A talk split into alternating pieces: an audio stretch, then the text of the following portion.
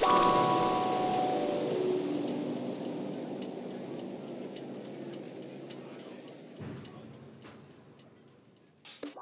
¿qué tal a todos? Esperamos que se encuentren muy bien. Donde quiera que nos estén escuchando, estén haciendo lo que más les guste. Si están haciendo ejercicio, si están trabajando, van caminando o manejando, pásensela muy bien y espero que los temas que vamos a platicar el día de hoy les sean de su agrado. Y como ya es costumbre, el día de hoy estamos grabando desde un estudio en un quinto piso con una brisa fresca porque está lloviendo y está lloviendo muy chido. Pero pues no quiero decirles dónde estamos porque luego puede que nuestros miles de fans pues vengan, ¿no? Entonces creo que mejor como todas las semanas presento aquí a Mari quien nos acompaña como siempre. Gracias. Gracias y bienvenidos a todos. Esperamos eh, sea de su agrado este programa. Claro que sí. Y de hecho antes de comenzar a, a platicar de lo que traemos el día de hoy, queremos hacer extenso un saludo muy fuerte y muy grande a toda esa gente que va a diario a trabajar a los tianguis, ya que ellos son gente muy importante que día con día hacen y van y trabajan sin importar lo de la pandemia y sin importar ninguna otra cosa. Y gracias a ellos, parte de nuestra economía se mueve. Entonces, si se cuidan y pueden salir y tienen chance de ir a comprarles algo, vayan y cómprenles algo. Sí, ahora sí que queremos eh, pues agradecerle a todas esas personas que siguen pues trabajando a pesar de las condiciones en las que nos encontramos. Igualmente queremos agradecer y pues darle un aplauso a las personas pues que trabajan en, los Uber, a Uber Eats o, todas esas aplicaciones que pues nos han facilitado muchas cosas porque es un trabajo un poquito complicado con, con esta situación pero pues ellos pues ahora sí que todos tenemos que trabajar para, para llevar un, plato de comida, a, la casa.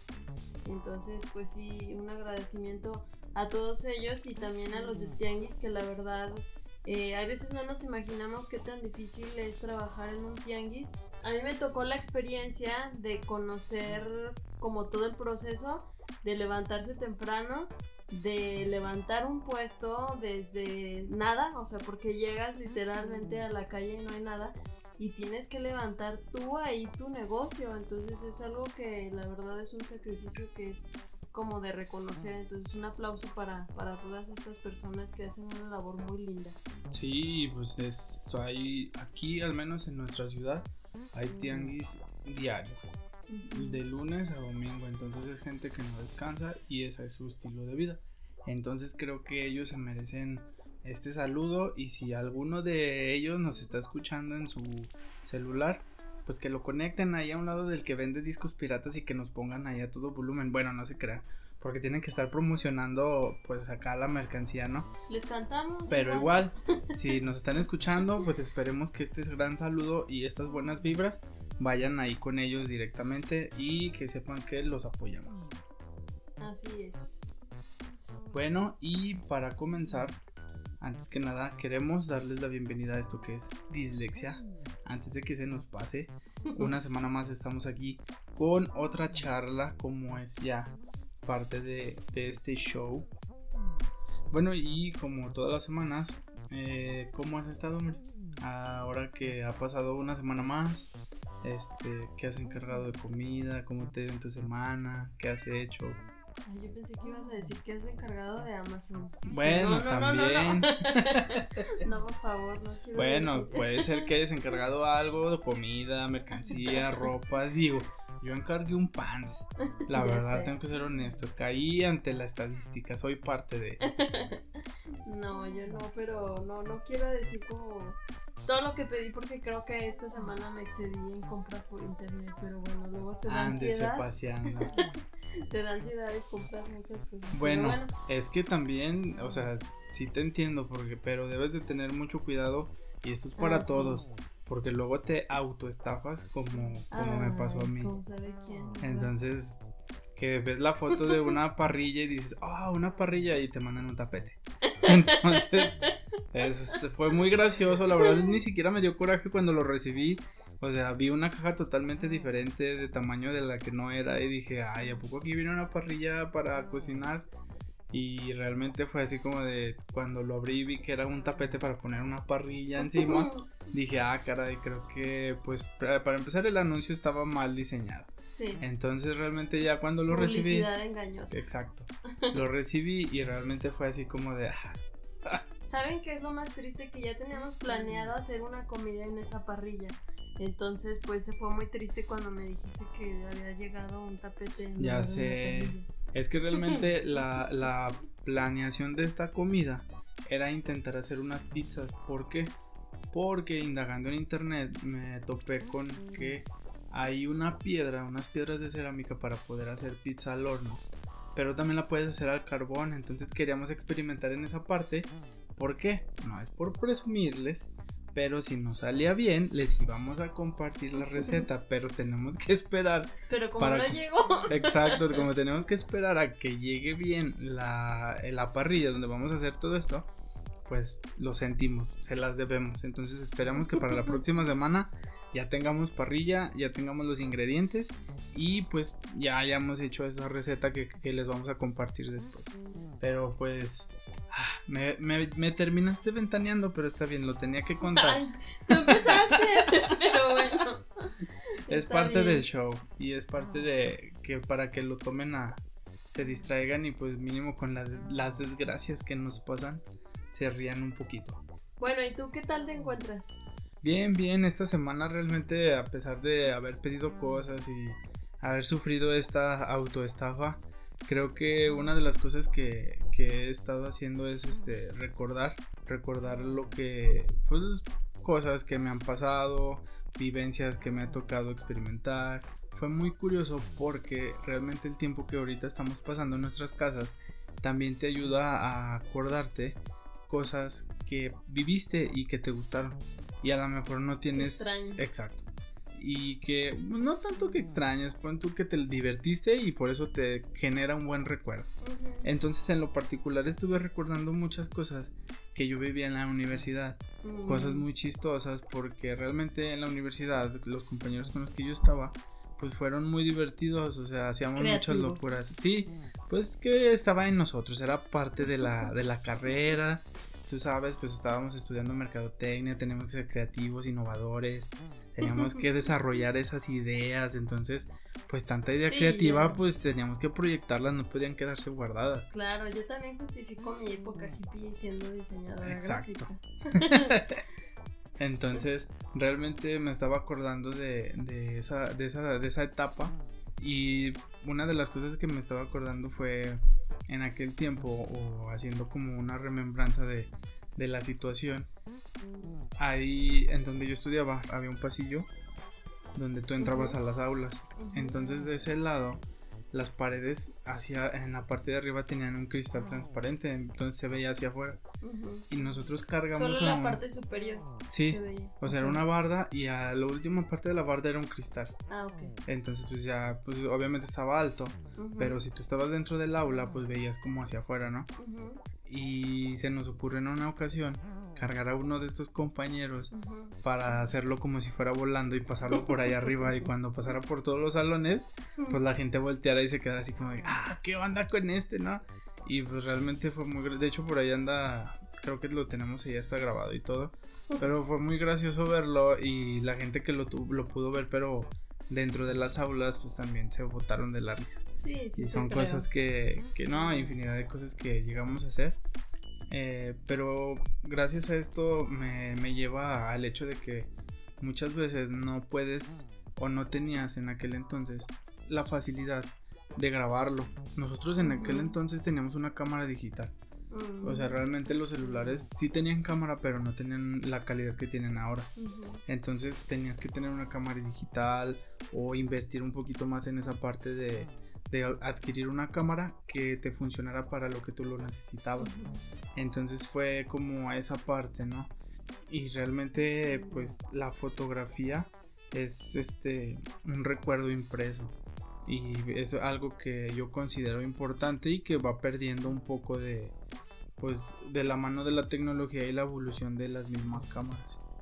Sí, fíjate que pues vamos, vamos avanzando de una manera como muy descomunal y, y pues sí, las fotografías han perdido como un poquito la esencia pero pues los que tenemos como la fortuna de tener todavía fotografías impresas creo que también son muy bonitos recuerdos. No digo que las actuales que tenemos en digital no lo sean las las fotografías como viejitas hay veces hay muchas que son como muy espontáneas, ¿no? O sea, no posabas como tanto para las fotos y, pues te ve, o sea, se te ve en la cara que estás disfrutando como el momento o jugando o pues haciendo X cosas, ¿no?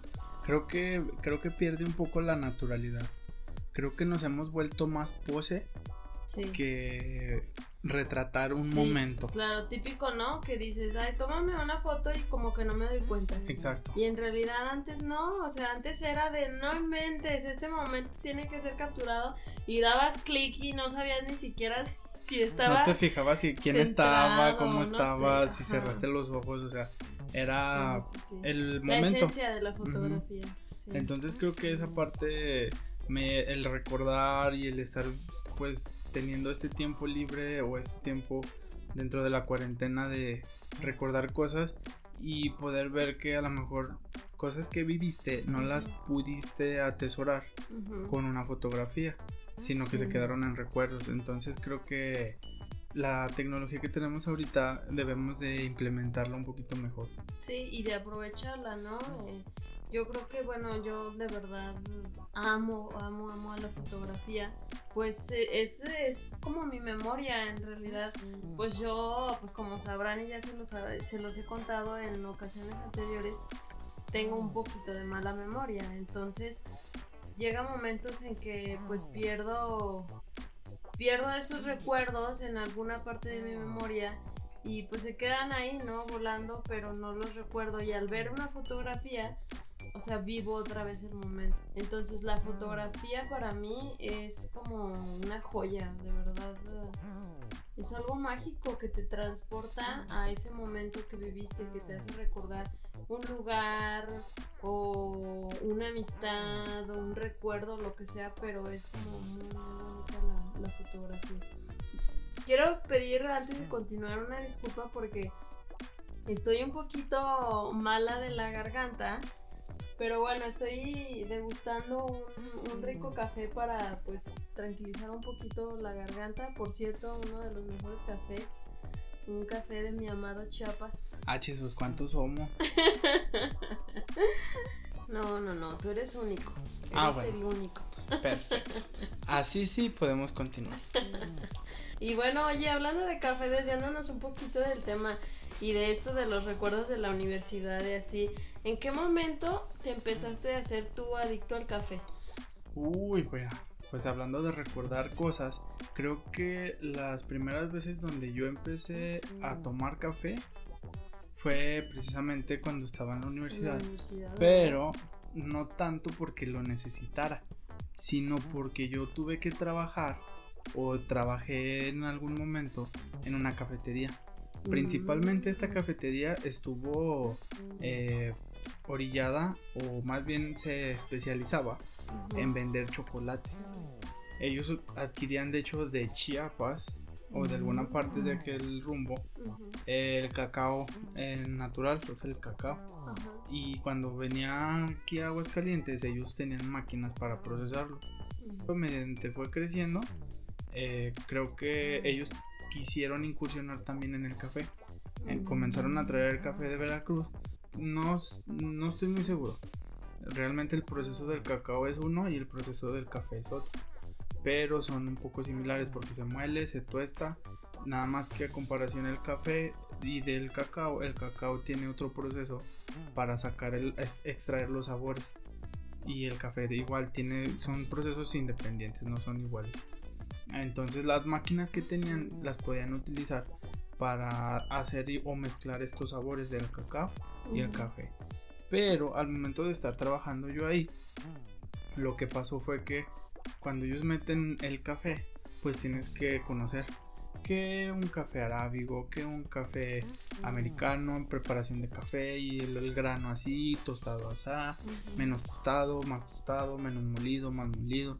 Y todo esto te va dando diferentes tipos de sabores. Entonces de ahí, de ahí comencé yo a agarrar ese gusto del café. Comienzas a probar y te vas dando cuenta que tampoco no soy el más experto que digamos, pero sí sé, te sé diferenciar dos, tres cositas, ¿verdad? Pero realmente sí, de ahí en adelante comencé a agarrar este gusto por, por el café.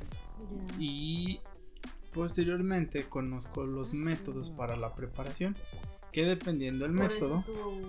tu, afición por las cafeteras. Exacto. De hecho, actualmente el café que nos estamos tomando ahorita pues lo hicimos en una cafetera tipo italiana, donde pues realmente lo que sale es un expreso, algo que te levanta la pila. Entonces ya lo diluyes con un poquito de agua, lo haces un americano, más relax y lo disfrutas más. Calientito para esa garganta. ya sé. Y, tú, para el calor también. Sí, realmente es muy bueno. O sea, tomar café es una de las cosas más deliciosas que hay en la vida. ¿Y tú a, qué, a los cuántos años empezaste a tomar café? No me digas que a los 12 porque te regaño. ¿Cómo supiste? Fíjate que yo también en la universidad, pero yo sí fue por, pues por necesidad, porque, pues dices por necesidad, pero en realidad no, o sea, como que también fue una etapa en la que tenía pues muchos proyectos, mi, mi carrera fue más de proyectos eh, manuales y mi carrera no, la verdad no es difícil, pero es muy laboriosa, muy muy laboriosa y pues muy perfeccionista. Entonces, sí es como, eso es como lo difícil, ¿no?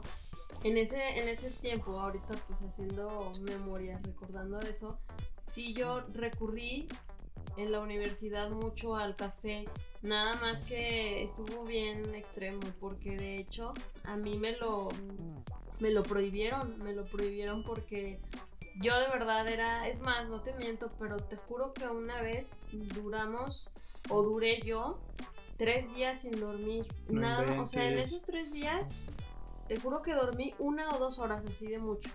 Porque eran bastantes los proyectos, bastante chonchitos, pesados, y, y tenía que mantenerme despierta. Entonces yo hice, solíamos hacer combinaciones extrañas y pues combinábamos el café con la, con la Coca-Cola y con los Red Bull. No, o sea que realmente te hiciste unas bombas para no dormir y, por, lo mismo de que tu trabajo o los trabajos que tenían que entregar pues eran muy, pues realmente muy estresantes, demandaban mucho tiempo y tenías que estar despierta mucho tiempo. Sí, sí, pero desafortunadamente pues en ese tiempo pues sé que eres como más joven y te vale todo. Decías, no pasa nada si combinas el Red Bull con la coca y así y el café. Y después te das cuenta que sí, o sea, de hecho pues el Red Bull no es para nada para despertarte, o sea, es para personas que hacen deportes extremos. No, y que necesitan ese, como lo dice algún comercial, eh, el Red Bull realmente es un shot de energía para poder hacer más cosas. Y después de ese shot pues viene un bajón. Sí, de hecho, mm, yo recuerdo que pues estaba en la madrugada y tenía ansiedad, ya me estaban temblando las manos. ¿En serio? Eh, sí, entonces tuve que dejarlo por un tiempo. Tuve que dejarlo bastantes añitos, pero ya después eh, otra vez pues empecé a, a, degustar puro café, o sea, solo café. Y a mí de verdad, de las cosas que más me encantan del café, aparte de su sabor, es su olor es tan relajante, no sé, me encanta oler diferentes tipos de café porque tienen pues esa peculiaridad que te, que te hace como enamorarte de la taza de café, ¿no? Entonces, pues, pues sí, sí seguí otra vez degustando hasta, hasta ahora el café ya en trabajo, pero ya con una pues cierta medida, ¿no? Ya no es eh, excederte en, pues, en, en, eso y sobre todo pues en no combinar cosas. Claro, sí, eso de combinar y más cuando ya le metes ahí bebidas alcohólicas, creo que ya es una bomba más desastrosa. Puedes combinar el café con la coca porque pues te da energía, te da, te da esa sensación de estar despierto.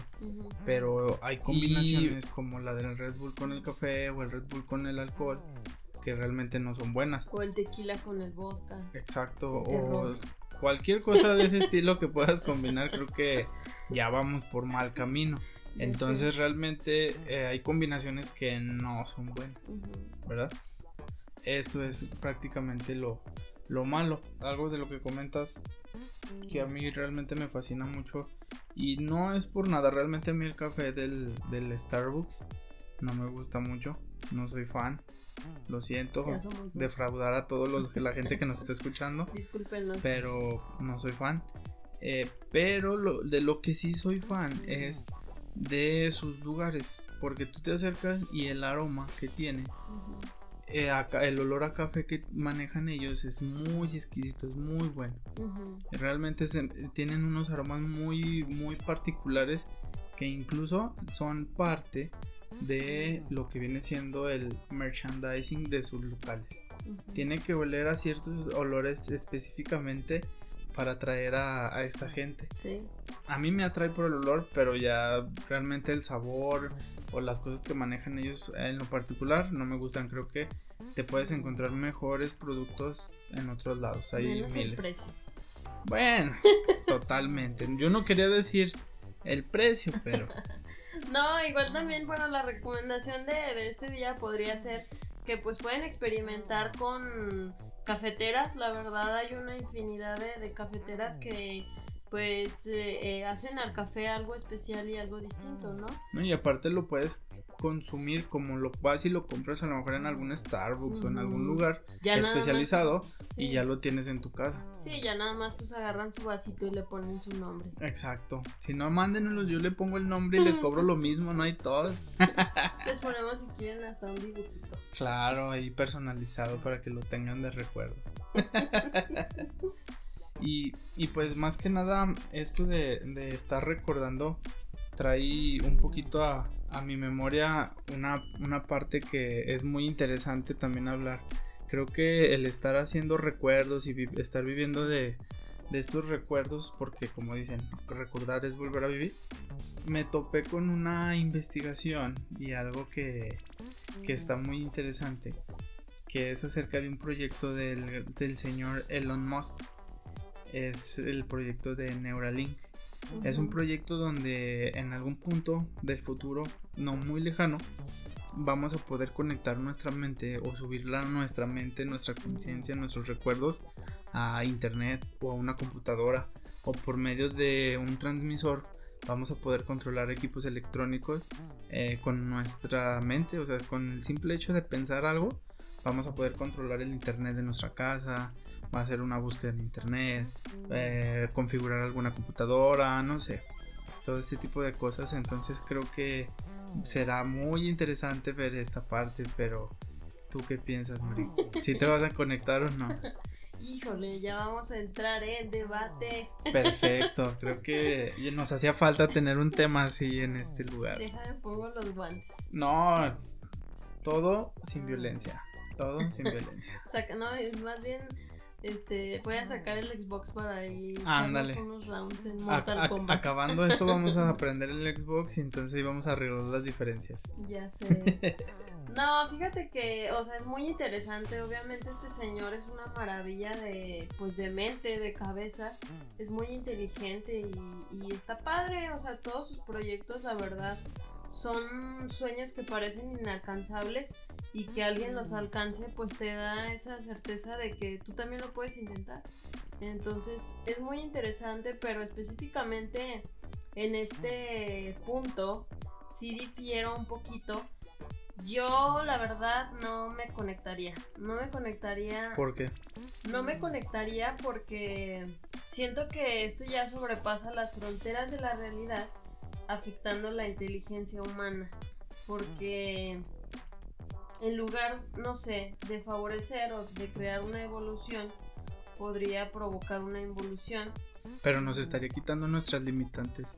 Una de las limitantes de la conciencia y de la inteligencia humana es el cuerpo, porque el cuerpo te limita en tiempo, no puedes aprender tantas cosas para desarrollar tantas cosas y tu cuerpo te lo impide porque al fin de cuentas va a llegar un punto donde tu cuerpo ya no aguanta y mueres, Sí. dejas de existir.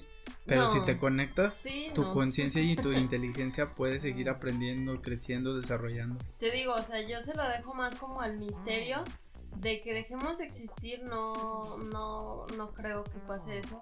Como dice Bueno. una de las citas más eh, conocidas, famosas y renombradas. La materia no se crea ni se destruye, solo, Solo se, se transforma.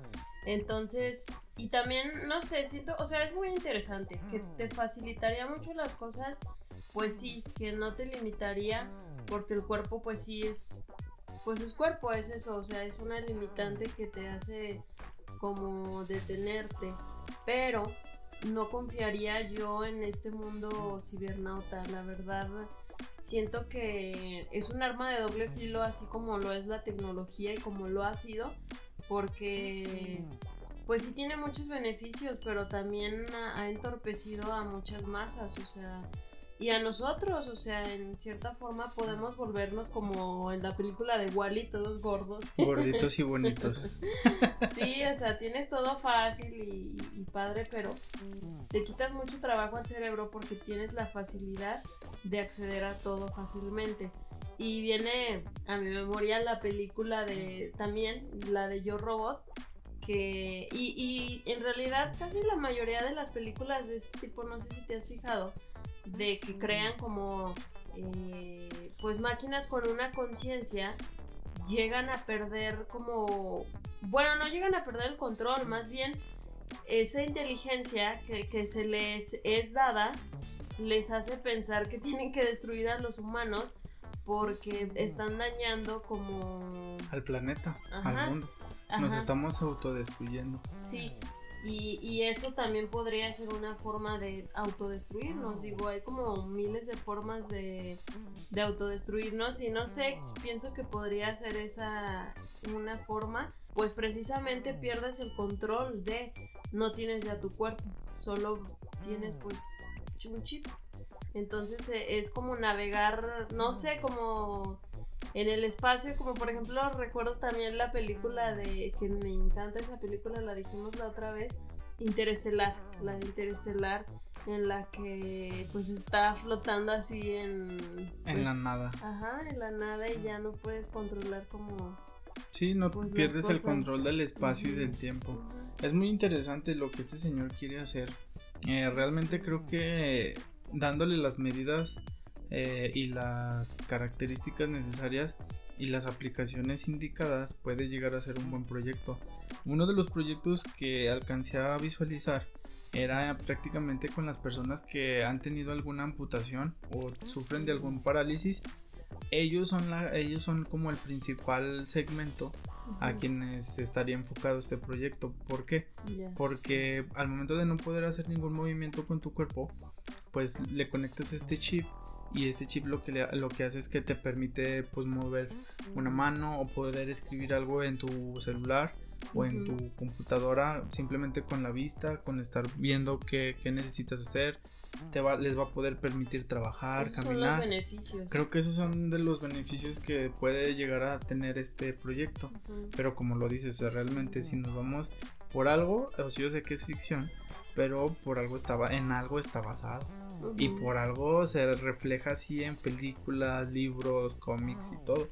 Y pues a mí lo que me, se me hace como impactante es el poder mapear o el poder hacer una ejemplificación gráfica de lo que tenemos actualmente en nuestro cerebro, ya que en nuestra cabeza tenemos miles de millones de millones de millones de neuronas y son conexiones eléctricas, entonces tú sabes que esas conexiones pues se pueden mapear, se pueden poner en algún registro y todo eso se puede eh, plasmar en algo, entonces sí es muy impresionante todas las aplicaciones que este señor le quiere poner a, esta idea. Ujú. De hecho, ahorita que dijiste mapear, me acordé de la película de Eterno Resplandor de una mente sin recuerdos, en la que pues hacen eso, o sea, mapean para borrar como ciertos recuerdos que, que quieres eliminar. Sí, y es muy interesante porque fíjate, a pesar de que es una película no nueva, eh, toman o recurren a estas ideas que pues actualmente ya son realidades. A lo mejor ahí cuando salió esa película tú puedes decir, ay, se lo fumaron. Pero realmente ahorita ya es un hecho y es interesante que puedas o que te vendan que puedan borrar algún fragmento de tu memoria para que ya no lo recuerdes. Y también pues eh, hablando así como de otra película, me acordé ahorita de una película que no es muy vieja ni tampoco muy nueva, pero es esta llamada Chapi. Es muy impresionante el tema que tocan porque realmente ahí estamos hablando de mapear el pensamiento, crear una conciencia y esta conciencia introducirla en un aparato, en un robot. Y este robot crece tiene su conciencia, aprende, sí, o sea, realmente está muy, está impresionante y la parte que más me gusta es que eh, al final el científico que crea esta conciencia, pues se transfiere a una máquina también, porque pues él está muriendo y pues necesita tener esta, ajá, entonces está como interesante. Y realmente habrá que esperar algunos años donde este señor Elon Musk ver cómo nos vende este proyecto y pues no sé, realmente a lo mejor si me lo vende bien, sí me lo pongo. Pero sí me tendrían que ofrecer alguna lana extra para poder aceptar en ese proyecto. Porque realmente sí estoy de acuerdo contigo en la parte de no ponerlo porque pues pierdes esa como tal esa individualidad. Porque realmente ya cuando perteneces a una máquina o pierdes incluso hasta la voz porque eh, sí van a conservar tu memoria, sí, luego peor ahorita que ya hiciste tu tu taller de voz sexy, imagínate. Ya sé dónde van a quedar esas horas invertidas. Entonces, realmente pierdes la voz, pierdes la figura, pierdes tus características que te hacen como pues lo que eres un individuo, por eso es individuo de individual. Entonces creo que por esa parte pues realmente dejaría de ser quien soy y pues no me conviene porque como yo no hay dos. Eso me queda más que claro. Y sí, por ejemplo, lo que dices del beneficio para las personas que pierden pues una extremidad, eh, totalmente es una virtud, o sea, esto es algo que te, que te va a favorecer bastante, ¿no? Viéndolo del de lado que yo te, que, que yo te mencionaba, Precisamente ahorita estoy leyendo un libro que se llama Inocencia, Saber y Asombro y a esto voy más o menos con lo que te comentaba de el arma de doble filo. El tener acceso como a toda la información así de golpe y de inmediato porque ya no tendrías como esa, esa separación de el asimilar y el pensar, o sea, ya tendrías como todo de golpe y sabrías todo, o sea, serías como un erudito pero eh, en este libro está muy padre lo que, lo que menciona el autor. Hay ocasiones cuando sabes demasiado, pierdes ese sentido de asombro y de, de, maravillarte por las cosas sencillas.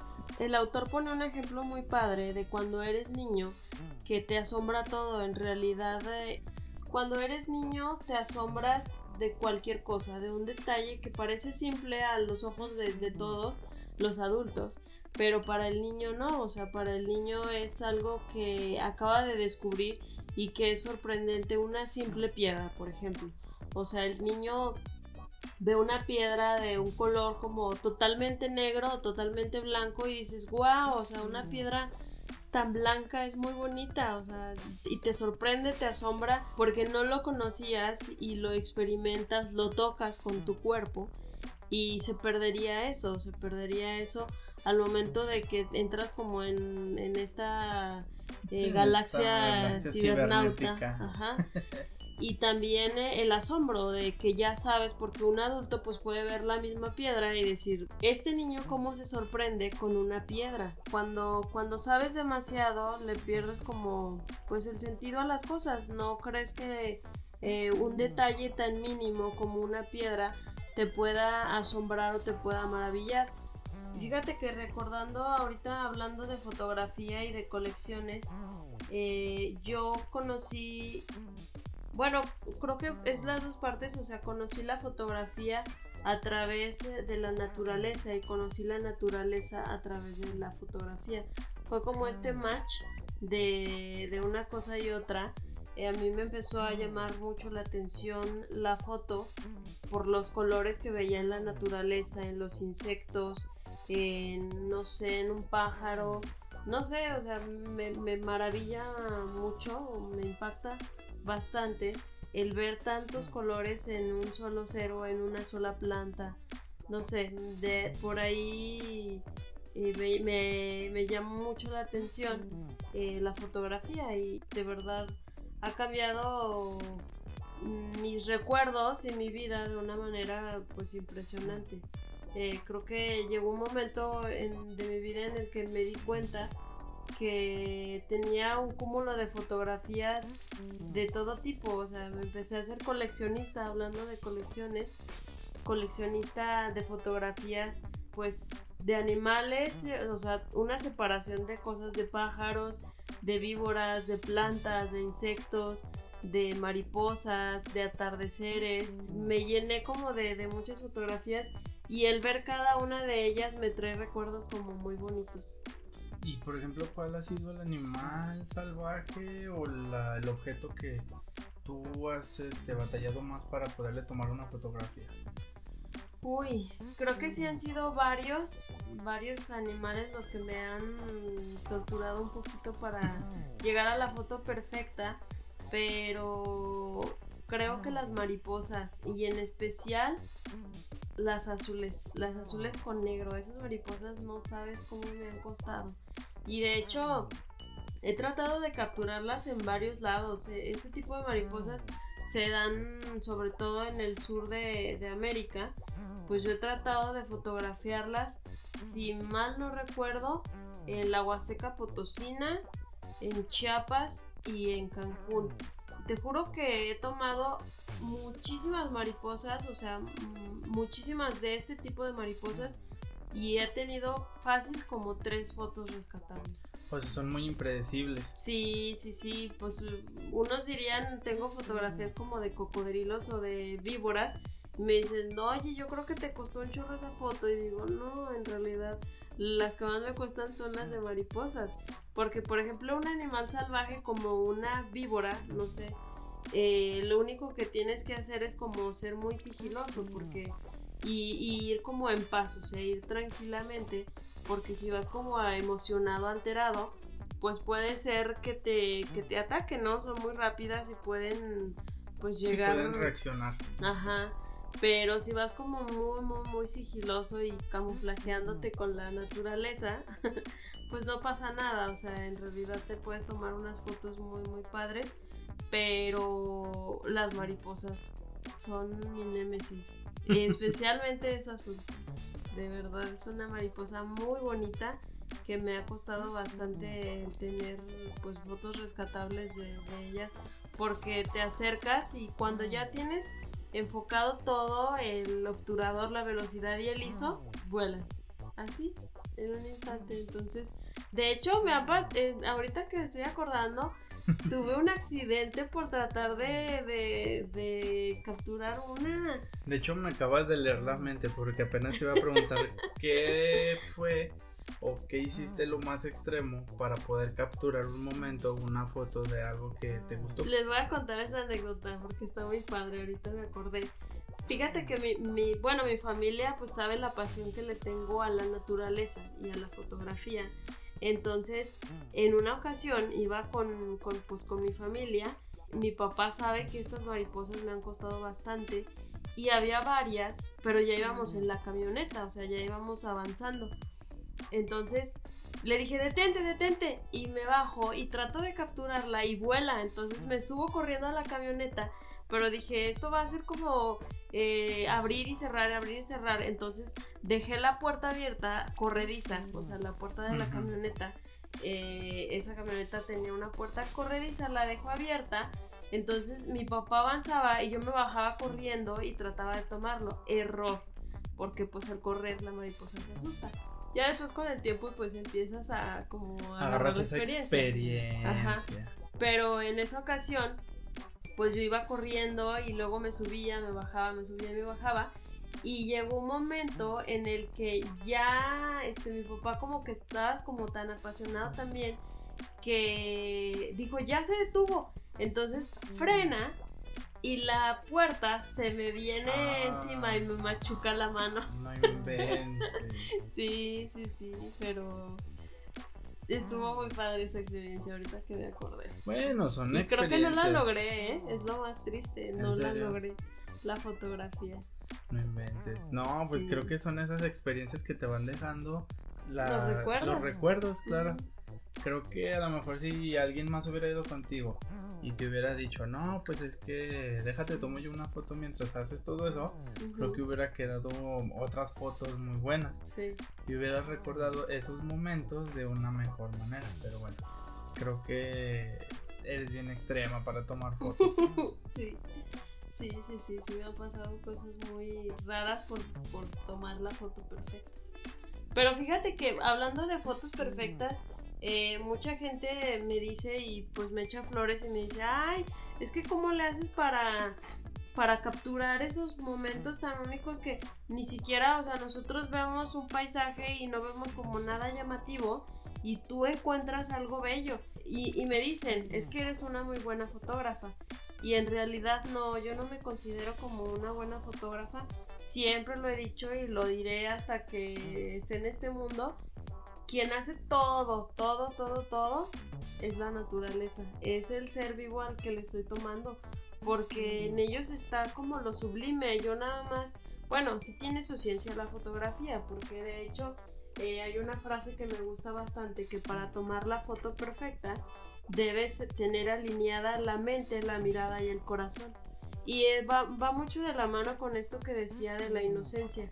Eh, porque yo te juro que eh, puedo ir en un recorrido y vamos, vas rápido y rápido y rápido y ahora tenemos que ir a este lado y yo así de, veo algo, un insecto, el más mínimo y me detengo y espérenme. Discúlpenme si me quedo hasta atrás y siempre me quedo hasta atrás en los recorridos porque yo voy deteniéndome en cada cosa porque en todos lados es una maravilla. Por ejemplo, un lugar que me vuelve así loca totalmente es el castillo de Xilitla de San Luis Potosí, el castillo de Edward James. Allí de verdad es una psicodelia de insectos y de plantas que te vuelven te explota, bueno, a mí me explota la cabeza, de verdad el, el, estar ahí en ese lugar es un paraíso, para mí es, es un lugar mágico porque los contrastes, los colores son muy bonitos y, y tiene, o sea, de verdad yo no sabía qué fotografiar. Miraba atrás, a izquierda, derecha, arriba, abajo, en todos lados había algo bonito que tomar y muchas de las fotografías que más me chulean son de ese lugar. Pero no es tanto que yo sea como la fotógrafa estrella, o sea, no, más bien es el, el lugar, o sea, la inocencia que te, que te, que te menciona este autor. Eh, eso te hace como tener la foto muy bonita. Obviamente pues tienes que saber, eh, si ya hablamos de foto profesional, pues el ISO, la velocidad, el enfoque y todo esto, pero más allá de eso, lo que hace para mí la foto bonita pues es la naturaleza. No, y creo que estamos hablando de un lugar que cuenta con las condiciones naturales Sí, sí, sí, totalmente. y es un lugar- lugar muy bonito. Sí, sí, totalmente.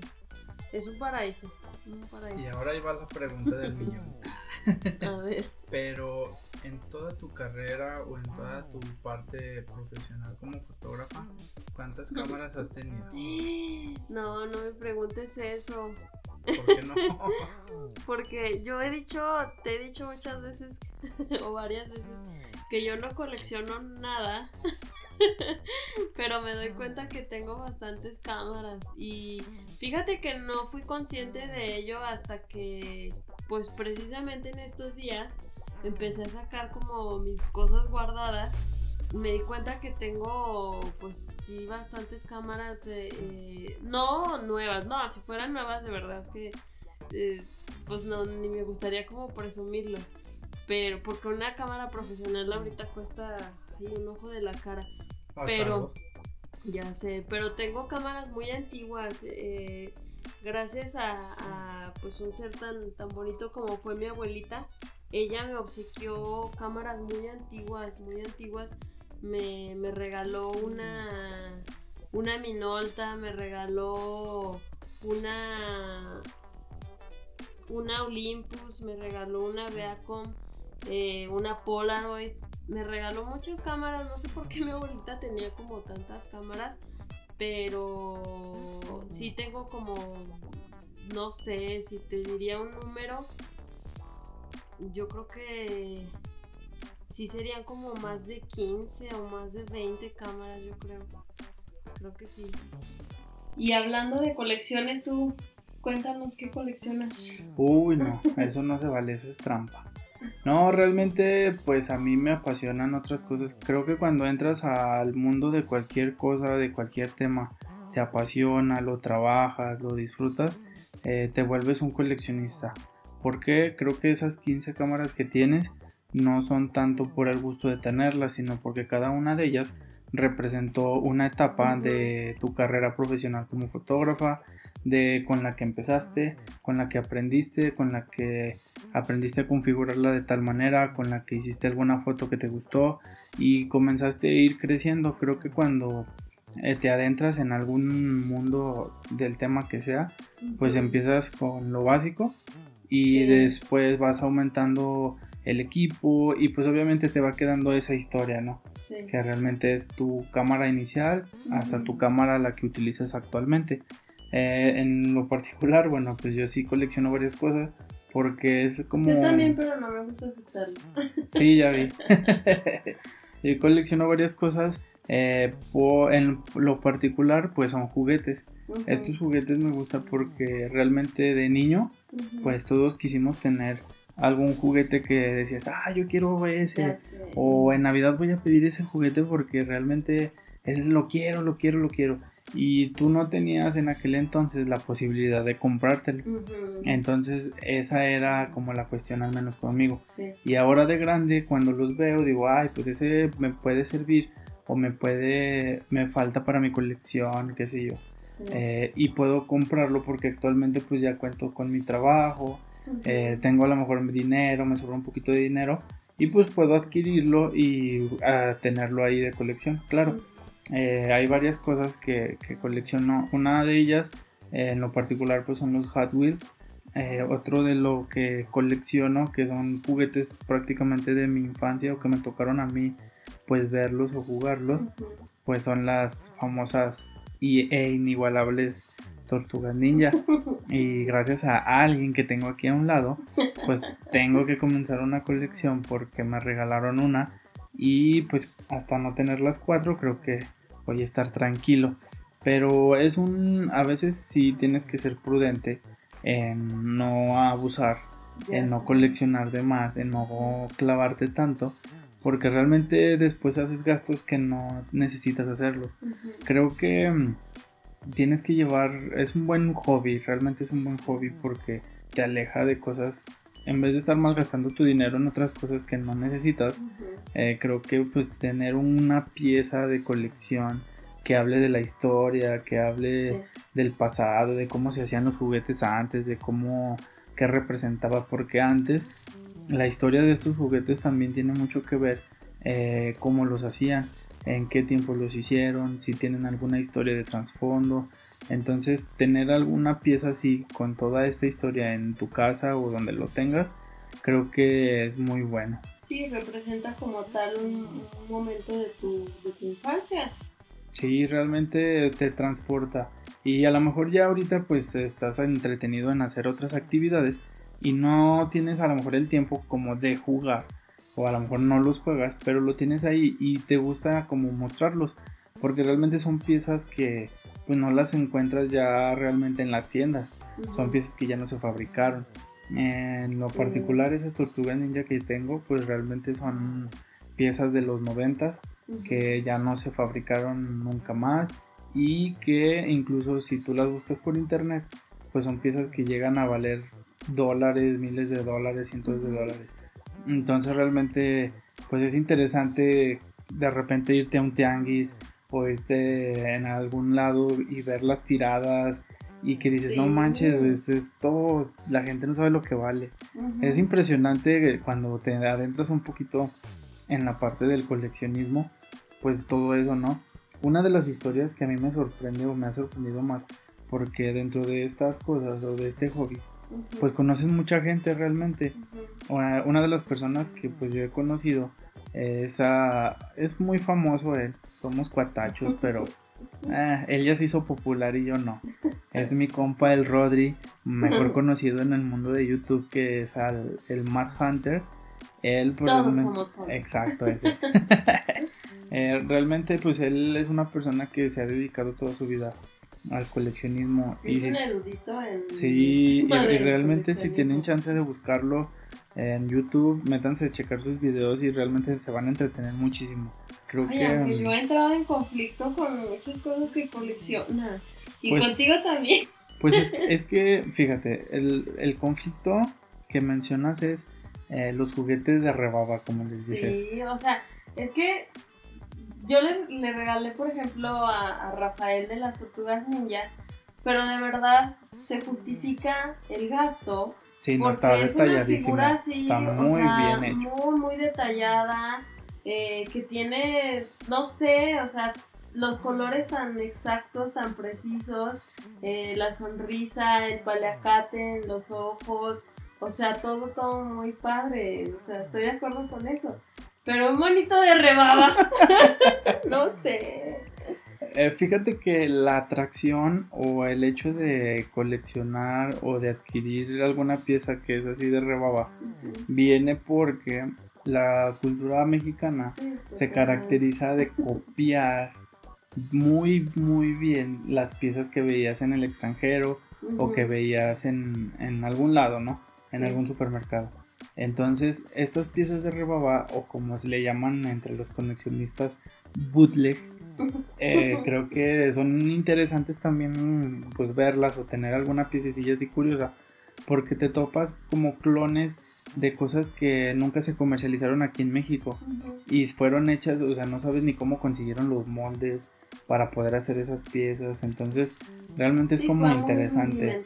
De hecho, una de las piezas que tengo que creo que yo nunca me he topado ni en internet ni en ningún otro lugar, tengo una figura.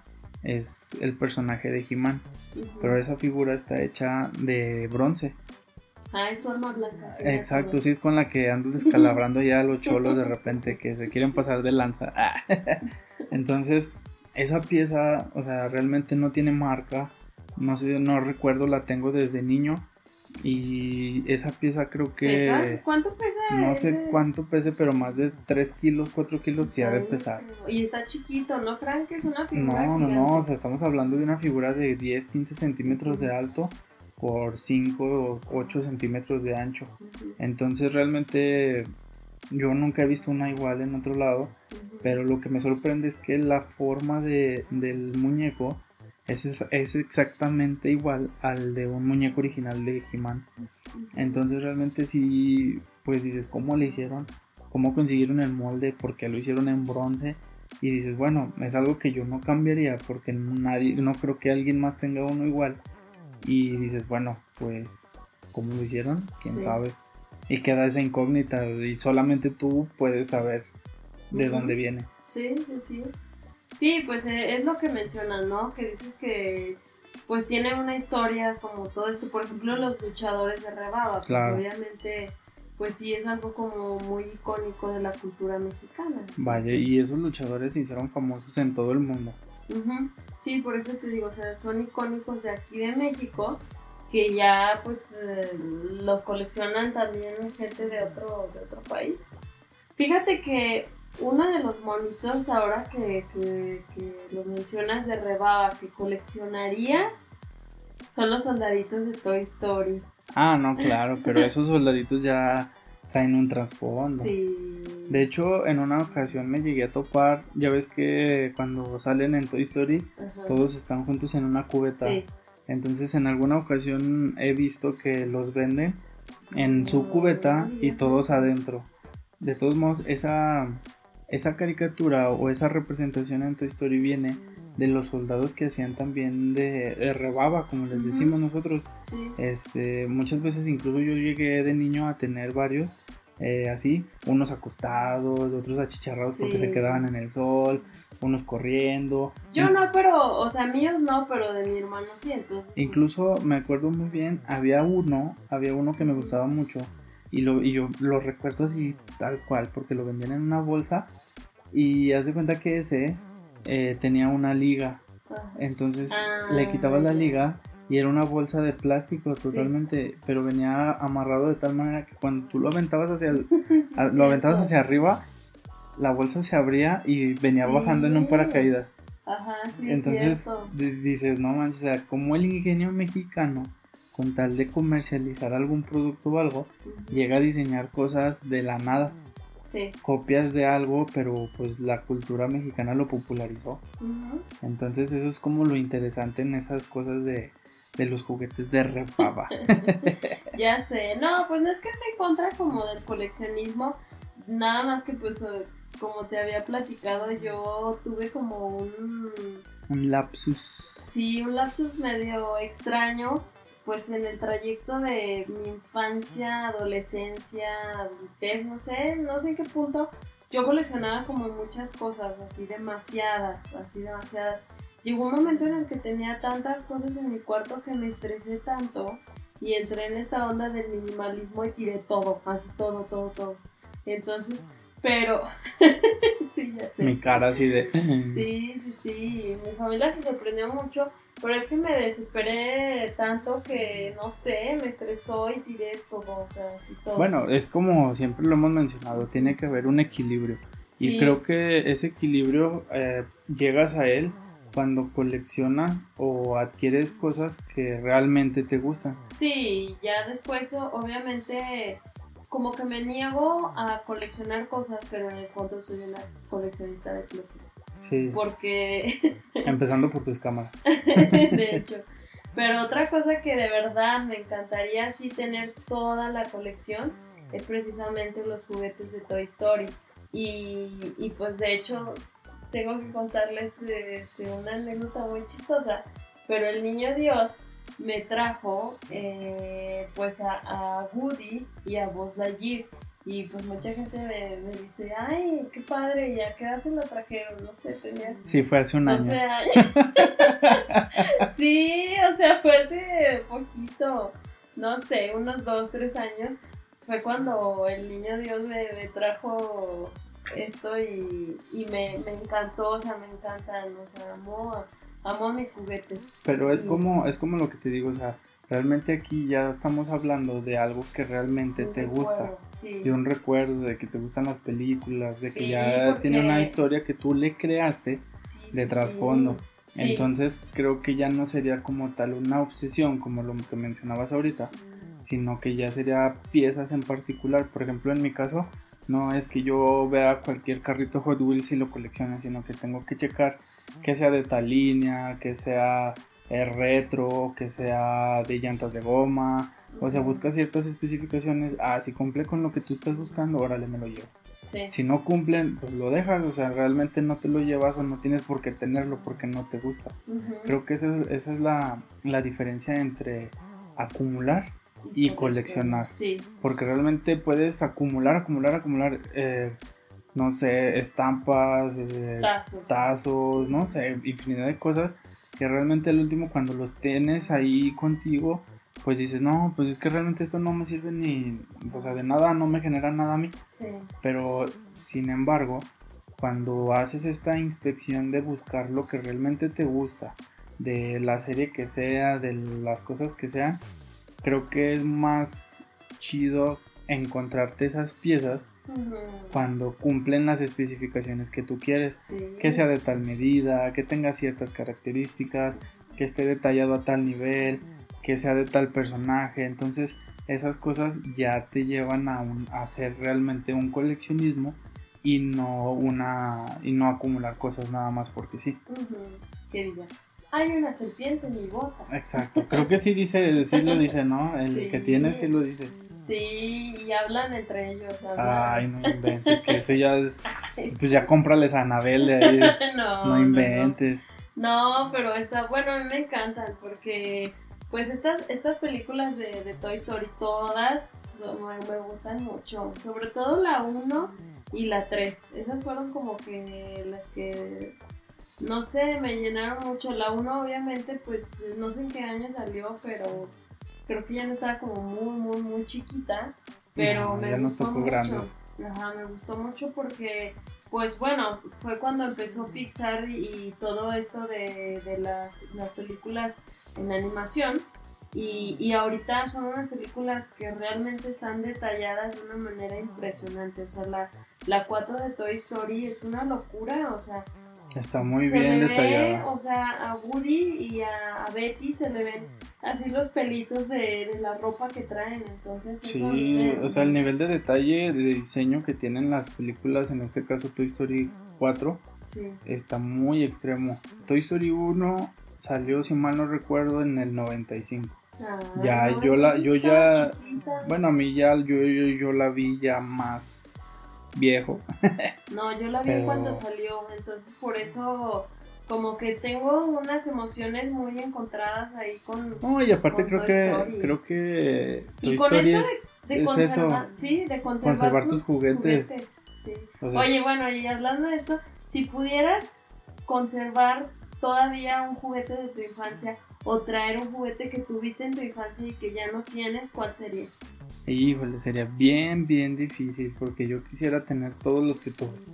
Realmente Pero yo creo que fui uno un niño muy afortunado en tener muchos juguetes de colección, que en ese entonces no sabía que eran de colección y no sé dónde quedaron. Dios. Muchos se regalaron, se dieron a la caridad, O sea, terminaron en otras manos, incluso algunos yo los regalé por a mis amigos, Qué o sea, cruel. estar jugando entre nosotros y, ah, pues sí, ten, te lo regalo. Porque pues como niño no, no ves esa parte de que ves ahorita de, ¡ay, costaba tres mil pesos! ¿no? Mi Entonces, exacto, esa parte pues no la veías de niño. Y creo que si pudiera, si pudiera regresar un juguete de mi infancia, ah, sería, pues en lo particular las tortugas ninja me, me gustan mucho. De niño tenía una, se le llama a la Party Van, que es como la camioneta donde ellos viajaban a hacer sus misiones acá Ajá. locochonas. Eh, pero estaba muy grande, estamos hablando que eran como unos 25, casi 30 centímetros de largo por unos 15 de alto. Se desarmaba y adentro tenía muchas piezas donde los muñecos iban sentados y tenían sus piezas, tenían su lugarcito, o sea, como una estación y se desarmaba, pero estaba muy grande, muy grande y estaba bien chida y créeme que no la he vuelto a ver en ningún otro lado. No la he vuelto a ver. No sé qué pasó, si la regalé, se fue, la tiré, se destruyó, no sé. Pero creo que si pudiera regresar el tiempo y traerme un juguete así, sería ese. Dios. Bueno, y de la actualidad, ¿cuál es tu juguete así que tú digas, no inventes? O sea, ¿por qué cuesta tan caro y no lo puedo tener? Mm, creo que hay varios. De hecho, bueno, conforme va pasando el tiempo, esta cosa del coleccionismo y de los juguetes, pues también se está poniendo de moda. Entonces, eh, Sí. dentro del ramo del coleccionismo y de la- las gamas de los juguetes Ujú. que hay, hay algunos que son los famosos llamados Hot Toys. Estos son las piezas que están con o manejan un nivel de detalle súper fino, pero al momento que ves el precio dices, ay, mi riñón. Actualmente, sí me eh, sí, actualmente, bueno, eh, hablando de series, ahí está la serie de, de Mandalorian. Esta Mm, serie tuvo mucho éxito hace poquito por todo el tema de, del personaje, del Baby Yoda, incluso se hicieron un chorro de memes. Hace poquito Para mí sacaron... es la serie de Baby Yoda. bueno, no es sí. Mandalorian. se, se llevó el crédito totalmente. Entonces sacaron un hot toy que tiene, o sea, es como un set. Trae el, el personaje del Mandalorian, trae a Baby Yoda, trae su cunita flotante. Ay, qué O sea, trae muchas piezas con un nivel de detalle impresionante. Entonces estamos hablando que no, esa pieza o ese set de juguetes, estamos hablando que cuesta alrededor de 1200 dólares. O sea, no, no, no, o sea, tú dices, ¿quién gastaría? Yo sé que hay quien lo gaste. Si está ahí y tiene ese precio es porque hay alguien que tiene la lana para comprarlo. Pero Oye, nosotros los mortales, pues bueno. Ya sé, o como estas naves que salieron que se acabaron en un abrir y cerrar de ojos y ahorita están como a- arriba de 5 mil pesos. Ah, los drones ¿Cómo de Star? Wars. Ajá. Sí, hace un año, de hecho fue en diciembre del año pasado, de 2019, Ujú. sacaron una, de hecho yo me quedé con ganas de tener una. No sé por qué no la compré, malas tanteadas, pero bueno. Un día me voy a topar con alguna y la voy a comprar. Esperamos que sí y vara. ya sé. Porque realmente la experiencia y el diseño y Pero todo. este es un dron, ¿no? Sí, o sea, el dron eh, era. La nave es la clásica X-Wing de Star Wars, que era la que manejaba Luke Skywalker. Eh, pero era un dron, lo podías ahí controlar con tu celular, creo, y todo. O traía su control, no recuerdo bien. Pero lo interesante era todo el empaque que traía Sí. ese dron. Realmente al momento de que tú abres la caja, se escuchaba la música de Star Wars. Entonces, y Aquí traía pones lucecitas. Sí, ahorita aquí se va a escuchar. Era bien impresionante, incluso llegué a ver varios videos de unboxing de, de este, de este artículo y era de, no manches, yo necesito tener eso, Creo necesito, que necesito, nunca me ha necesito. impactado tanto un empaque. Pues es que Porque estaba es- realmente, estaba muy bien Sí. hecho, estaba muy Sí, sí, bien hecho, muy detallado, creo que no le había, incluso como tú dices, yo nunca había visto a que alguien le pusiera tanto empeño al empaque. Para que cuando sacaras el juguete o sacaras el dron, pues lo disfrutaras todavía más. Y el hecho de sacarlo cada vez que lo quieras usar, pues te causa esa Y- impresión. Y hacer esta magia con la música, ¿no? Porque la música de la película, pues Genial. Viendo la nave y todo. Sí, sí, sí. Totalmente. Fíjate que yo uno de, de mis juguetes que quisiera eh, tener, pero en la actualidad, o sea, que los he visto actualmente, ay no, cuesta creo que más de 5 mil pesos también. Ay, mi riñón. Sí, Chaka de Virgo. Eh, esa figura, ay, está padrísima, o sea, está Virgo así con los ojos cerraditos, bien hermoso, pero está carísimo, digo, no, creo que no, no gastaría Sí lo, sí lo he visto y creo que también son considerados hot toys por ese, o sea, porque son caros, Sí. pero el nivel de detalle que maneja la pieza es muy extremo, o sea, Sí, están sí, muy bien hechos. Entonces sí, realmente de tener una colección de, de Caballeros del Zodiaco actualmente también es muy, es muy caro. Y eh, regresándome un poquito a lo que les comentaba del, del chavo Matt Hunter, el buen Rodrigo, eh, a mí me impresionó mucho cómo realmente el nivel de, de valor que pueden llegar a tener estas piezas o estos juguetes es tan impresionante que a él le ayudó a ajustar su casa. Sí, O sea, como para vender una colección de carros Hot Wheels y que eso te haya ayudado a comprar una casa, ujú. dices, pues, ¿qué tenías y cuánto valía, no? Ya sé. Y realmente él tenía una colección muy buena porque eran puros carros setenteros, sesenteros, casi que de, los de las primeras producciones que hubo de, de Hot Wheels. Entonces sí eran muy interesantes las piezas que él tenía. Y si lo buscan ahí en YouTube pueden ver, hay un video en específico donde él muestra la colección que tiene actualmente y Ah, varias de las piezas padre. que vendió las tiene todavía o las recuperó, mejor dicho. Entonces, es impresionante cómo todas estas cosas también puedes hacer de tu pasión o de lo que te gusta coleccionar, pues un negocio Sí, y conseguir, trabajo. conseguir las piezas que quieres. Y más que nada, pues siempre tiene que haber ese equilibrio, ¿no? Sí. Otra, fíjate que otra de las cosas que me gusta coleccionar, pero esas sí no las tengo como en original, son las máscaras de luchador. Ah, ya. Sí, actualmente pues cuento con así las mejorcitas que tengo. Eh, tengo tres, que es la del santo. Tengo Blue Demon y tengo Mil Máscaras. Las más padres. Sí, son en particular son como que las, me- las que me gustan más. Entonces sí, esas es otras de las que de las cosas que me gusta tener ahí en- colección. de colección. No, pues está padrísimo, está padrísimo toda esta onda de, del coleccionismo porque pues sí transmite toda una historia, o sea, conlleva toda una historia, ¿no? Todo- hay, hay algo detrás de... Siempre va a haber un trasfondo en cada una de estas piezas, ya que pues representan una historia, una cultura, algún movimiento, incluso eh, ha habido ocasiones, el, uno de los que recuerdo más recientes es en los incendios de Australia, eh, muchos diseñadores de juguetes sacaron un, varios juguetes específicamente para apoyar a, esta, a estos movimientos de los incendios de, que hubo en Australia. Entonces, así como estos, ha, ha habido muchas líneas que han sacado referente a eso. Una de las más de las que recuerdo también siempre cada, cada que hay Juegos Olímpicos, eh, Hot Wheels saca una línea de autos referente o haciendo referencia a los Juegos Olímpicos. Entonces, todas estas cositas que hacen remembranza a la historia, pues a lo mejor tú dices, bueno, pues sí, los Juegos Olímpicos, pero pasan 10 años y dices, ¿dónde fueron los Juegos Olímpicos? Ah, pues fueron en tal lado, eh, estos que iban a hacer en Tokio, pues existe la línea de los Juegos Olímpicos de Tokio, pero desgraciadamente por la situación actual pues no se pudieron realizar. En años siguientes o ya en un futuro pues vamos a poder coleccionar estos autos referentes a una a una, época. Ajá, una época que realmente va a estar considerada como para estudiarse porque todo lo que está pasando actualmente pues está bien locuchón. Sí, ahí tienes toda la razón. Por ejemplo, también el otro día, ¿recuerdas que estábamos en un aparador? Porque siempre que vamos al centro comercial tenemos que pasar por el aparador donde están los carritos de Hot es parada obligatoria.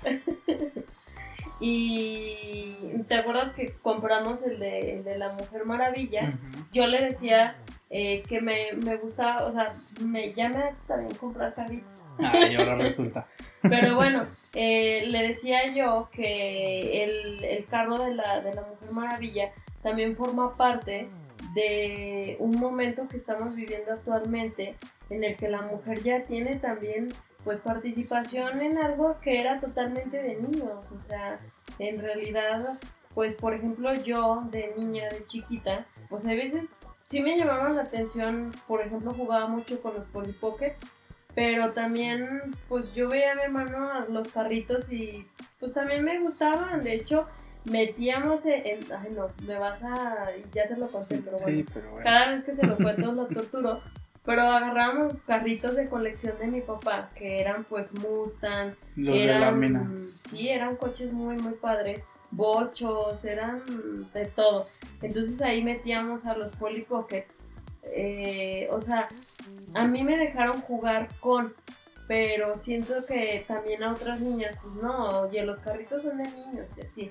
Y en la actualidad, pues eso que haya un carro de la Mujer Maravilla de Hot Wheels, pues también marca una pauta, ¿no? O sea, marca ese momento en el que se rompe esa etiqueta, ese encasillamiento de los niños juegan con carritos y las mujeres con Barbie, pues...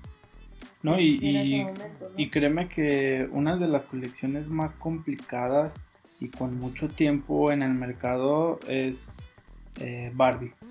Y créeme que la, los mejores coleccionistas de Barbie son hombres.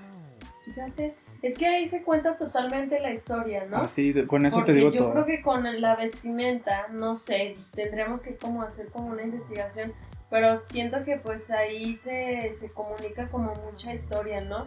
De cómo se vestía la Barbie antes, quizás al principio como muy sumisa y ya después eh, un poquito más eh, eh, liberal, ¿no?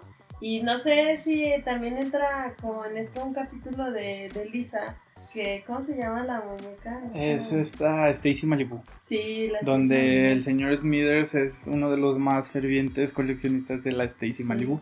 Pero eh, ya después esta, esta muñeca es más como intelectual, ¿verdad? De hecho, Lisa quiere que deje el estereotipo como tal de Barbie por hacer un nuevo modelo de mujer más actual, donde es intelectual, tiene un oficio, no son oficios, sino son profesiones, donde ya es una mujer que representa a la mujer. Por eso amo Lisa.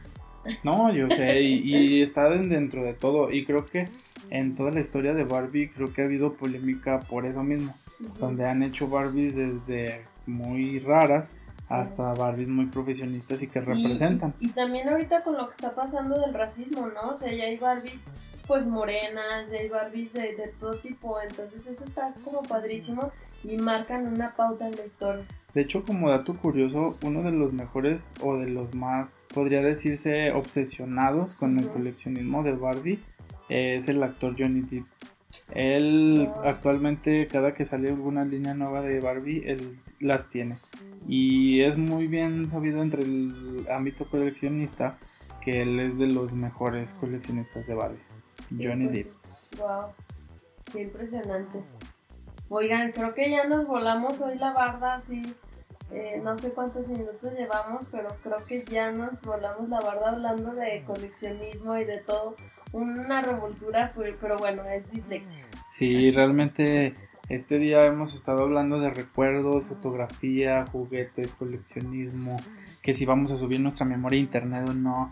Entonces, este, pues nada, esperamos que les haya gustado toda esta plática y que analicen y que nos dejen sus comentarios tanto en el Instagram como en todas nuestras redes sociales para que nos sigan escuchando, créanos que su opinión es nuestra mejor opción para seguir mejorando y darles contenido que les esté gustando. Sí, si quieren que hablemos como de más cosas de este tipo, o sea, de colecciones o de algo en específico que hemos tocado en, en este y en otros capítulos, nosotros felices de debatir y compartir pues este tipo de temas con ustedes. Y pues como todas las semanas agradecerles que hayan estado aquí con nosotros, que nos hayan escuchado. Sígansela pasando bien. Cuídense y nos vemos en el próximo podcast. Muy bien. Lávense las manos. y quédense en casa. Sale. Bye. Hasta la próxima.